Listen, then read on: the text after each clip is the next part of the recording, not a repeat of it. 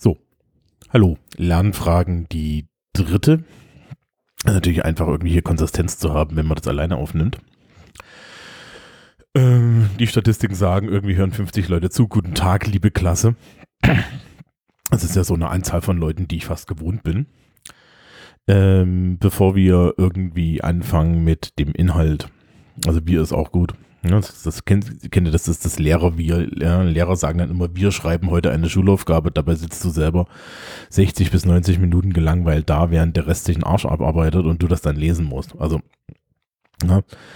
Ähm, das erste ist, es gibt den obligatorischen Gedank an die Sandra von Jackalope Media, die mir auch diesmal wieder diese wunderschönen Logos gebastelt hat, mit denen jetzt auch dieser Podcast bei iTunes vorhanden ist. Also wenn eure Großmütter, eure Freunde und so weiter diesen Podcast nur per Podcast-App oder iTunes äh, abonnieren können, dann der Feed liegt dort mit Beschreibung und allem dran und drum. Weiterhin gilt jetzt wieder die Aufforderung, wer mir Dinge schicken möchte, die zu kommentieren sind, also gerade Bereich Englisch und Sozialkunde, aber ich nehme auch alles andere. Ähm, schicke das einfach an fragen.lernfragen.org. Gut, ja, und dann können wir darüber reden.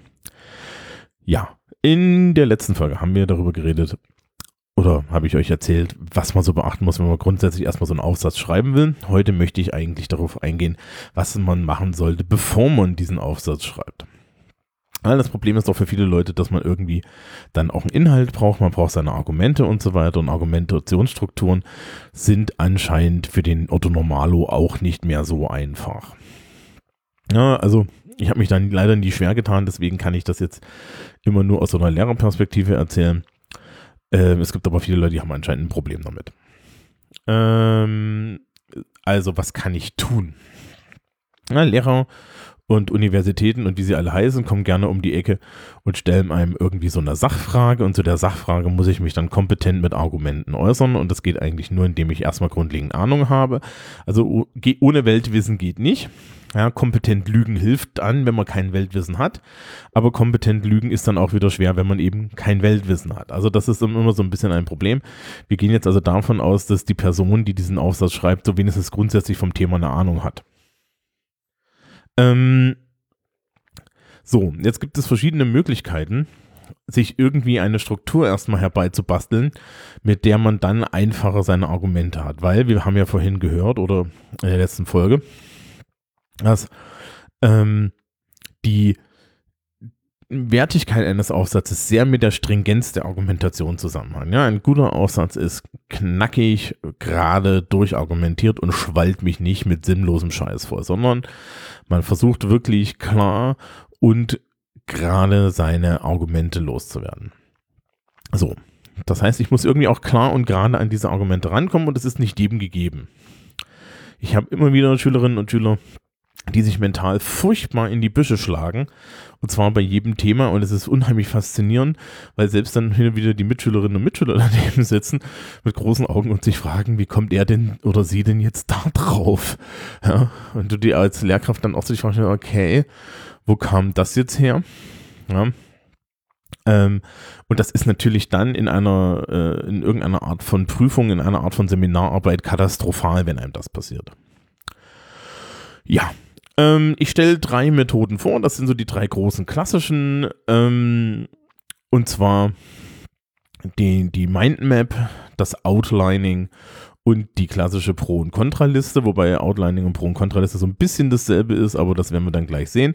Wie immer gibt es in den Show Notes zur Sendung auch äh, Bilder und Übersichtsmaterialien, was man da machen kann. Zu dem Thema, was ich mir jetzt aussuche, wird es auch so Beispiel-Mindmaps geben, dass man sich das mal, mal ein bisschen angucken kann. Hinten raus kann man noch kurz darüber reden, wie ich dieses Problem technisch erschlagen kann. Also fangen wir an. Ähm, eine klassische Methode, die jetzt auch so in den letzten Jahrzehnten immer nach vorne gestellt wurde, weil sie angeblich unheimlich toll ist, aber mir persönlich wenig bis nie etwas gebracht hat, ist die Mindmap.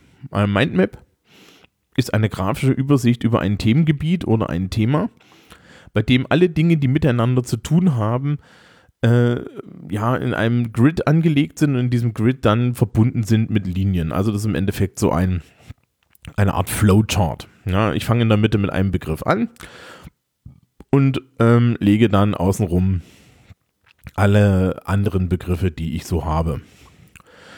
Also unser Beispiel wird jetzt immer sein Atomkraft, weil das kann ich halt auswendig und das ist auch immer so mein Beispielbeispiel.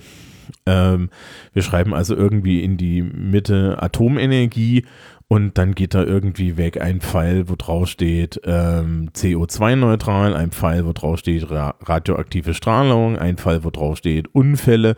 Zwischen den Unfällen und der radioaktiven Strahlung kann man vielleicht einen Pfeil machen, CO2-Neutralität. Ja, da kann ich dann auch wieder einen Pfeil irgendwie zur radioaktiven Strahlung machen hinter der CO2-Neutralität. Äh, äh, kann man dann aber hin, auch wieder hinschreiben, und, äh, Abfall, hinter den Abfall kann ich irgendwie schreiben Plutonium und so weiter und so fort und es hängt alles mit allem zusammen und am Ende habe ich so ein schönes Netz und kann mir halt, kann halt sehen, wie meine Argumentation vielleicht aufzubauen ist. Als Schritt zwei empfehle ich dann hier an der Stelle, sich tatsächlich, nachdem ich die Mindmap gebaut habe, mir mal unterschiedliche Farben zu nehmen und in unterschiedlichen Farben mir anzumalen, was für mich zu welchem Thema gehört. Ähm, das ist also das, das Erste. Ja, Mindmaps. Da muss ich aber zu sagen, so rein persönlich, es ist für bestimmte Themen praktisch. Es ist praktisch, wenn man sich eine Übersicht über einen Inhalt verschaffen will. Allein, ich finde immer den Aufwand zu groß, rein persönlich wenn ihr das machen wollt, macht's gerne. Ich finde es auch überhaupt nicht schlecht, wenn ich irgendwie abge äh, von den Schülern kriege ich meistens die die Angaben mit abgegeben und wenn ich auf den Angaben dann so eine Mindmap finde, ja, dann merkt man meistens auch, dass der Text besser strukturiert ist. Aber ja, ähm, ich habe damit immer irgendwie nicht wirklich warm werden können und deswegen kann ich jetzt nicht sagen, dass das irgendwie ein, eine Methode ist, die mich wirklich total überzeugt.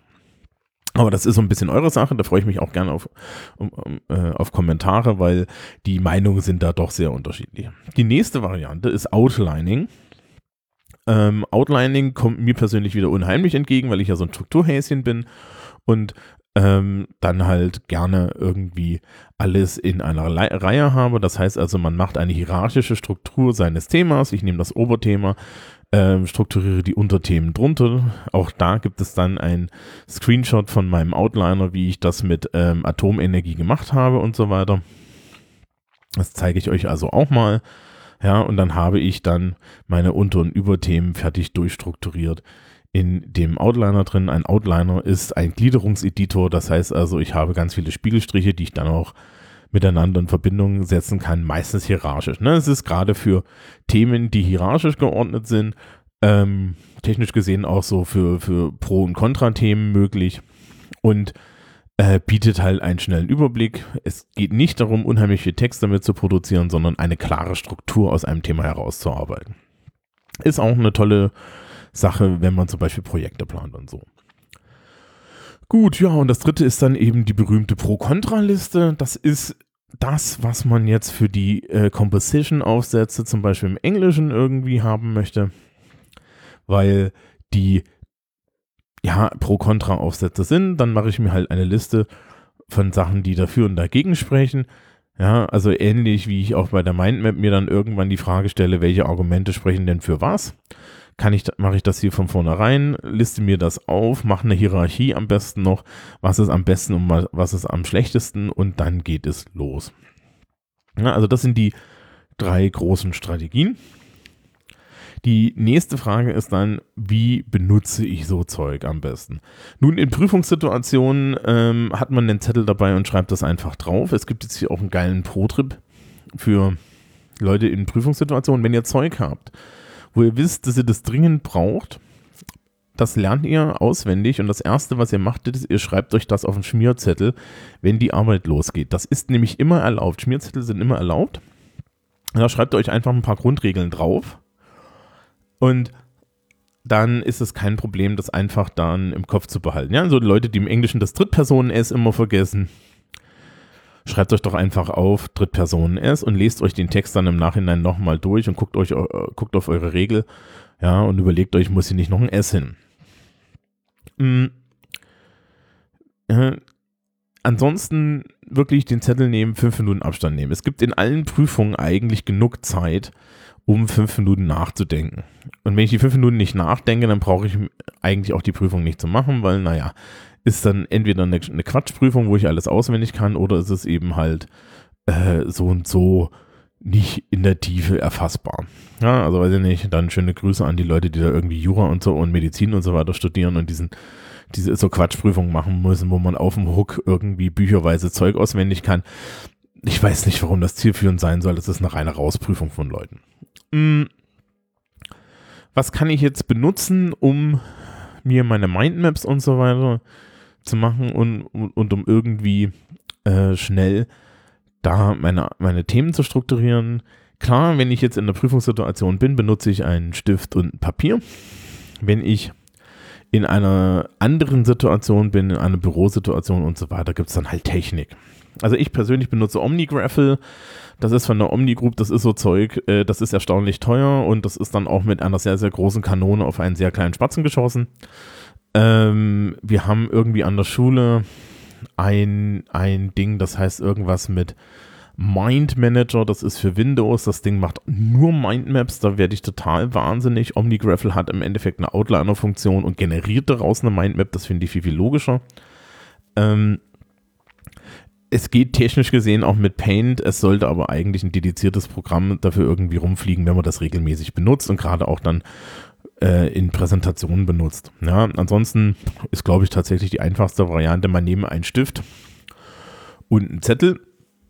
Ist man irgendwie in der Lage, ein Whiteboard zu haben oder ähnliche Dinge, benutzt doch einfach das Whiteboard. Also ich habe hier seit längerer Zeit ein Whiteboard zum Tragen herumfliegen. So ein, das sind so äh, mehrere Whiteboard äh, Plättchen, die mit, die mit äh, äh, Magneten zusammengehalten werden. Dafür habe ich einen Satz Stifte und wenn ich jetzt irgendwie äh, mit jemandem arbeiten müsste in, im Nachhilfekontext oder so und dem was aufmalen würde, dann würde ich das mitnehmen und dann wäre das im Endeffekt meine Tafel. Sowas ist total praktisch. Ja, man kann das theoretisch auch irgendwie äh, mit, mit dem iPad und, und einem Stift machen auf dem iPad, aber ich weiß jetzt nicht, wie sinnvoll das ist. Ja, ne, immer so die Frage, äh, wie viel Hürde braucht die Technik dazwischen? Für Outliner benutzen wir im soziologischen Kaffeekränzchen und ich im Allgemeinen immer Workflowy. Da sind die ersten 500 Spiegelstriche kostenlos. Also kann man irgendwie da locker seine Thema, Themen reinklopfen.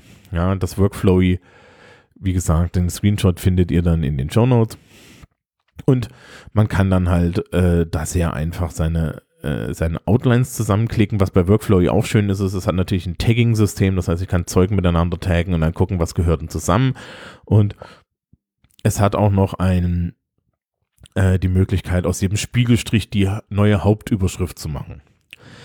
Das heißt also, ich kann mir Themen grob und, äh, und, und fein zusammensortieren, indem ich einfach sage, ich blende jetzt den Rest meiner, meiner Gliederung aus und beschäftige mich nur mit einem Zweig dieser Gliederung. Das ist eigentlich sehr praktisch. Sei, sei auch empfohlen, wenn man größere Mengen an strukturierten Informationen irgendwie lernen möchte. Also ich empfehle das in der Schule auch gerne den Schülerinnen und Schülern. Wenn sie irgendwie ähm, da, da jetzt ihre Inhalte in, in bestimmten Fächern aufarbeiten müssen. So, also fassen wir zusammen. Sitzt du da und möchtest einen strukturierten Text schreiben, ist Schritt 1 vielleicht, sich erstmal strukturiert Gedanken über den Inhalt zu machen. Da gibt es die drei klassischen Möglichkeiten der Mindmap, der Pro-Kontra-Liste und des Outlines, ja, also einer Gliederung. Wichtig ist im Übrigen, Gliederungen kann man an der Stelle auch noch ändern, bevor man sie aufschreibt. Hier in Bayern ist es verpflichtend, im Deutsch-Abitur eine Gliederung zu schreiben. Ja, wahrscheinlich aus der Idee heraus, dass der Schüler ansonsten nicht in der Lage ist, ein strukturiertes Argument loszuwerden oder so. Keine Ahnung. Ähm, und dann setzt man sich erstmal hin und denkt scharf über das Thema nach, macht sich eine, äh, eine Übersicht seiner Inhalte, macht sich eine Hierarchie seiner Inhalte und dann fängt man an zu schreiben. Ja, das war es eigentlich schon für diesen Monat. Wenn es keine weiteren Fragen gibt, werde ich mich dazu auch nicht mehr äußern und wir machen im nächsten Monat mal weiter mit solchen Fragen wie, wie schreibe ich zum Beispiel eine Seminararbeit? Oder wir könnten erstmal die große Englischfrage noch abhaken, wie lerne ich denn Vokabeln? Ja, ich glaube, wir machen das mit den Vokabeln. Ähm, insofern also bis zum nächsten Monat. Jetzt haben wir hier so eine Viertelstunde.